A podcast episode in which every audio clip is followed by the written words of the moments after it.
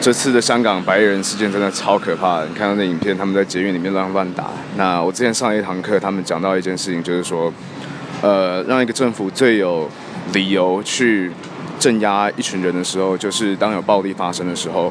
所以这群白白衣人，不管他是政府派来的还是中国派的，这没有任何证据嘛，right？但是这一群人出来了，开始打这些黑衣人，也就是反送中的示威者，不管是和平的还是暴力的示威者。当示威者决定要整装反击这些白衣人的时候，这个时候政府就可以一视同仁，把他们全部贴上暴力暴力标呃暴力分子的标签，呃，这样他们就更有理由去做全面性的镇压。嗯，我觉得这是唯一的目的。呃，希望他们大家都可以平平安安，台湾不要发生这种事情最好。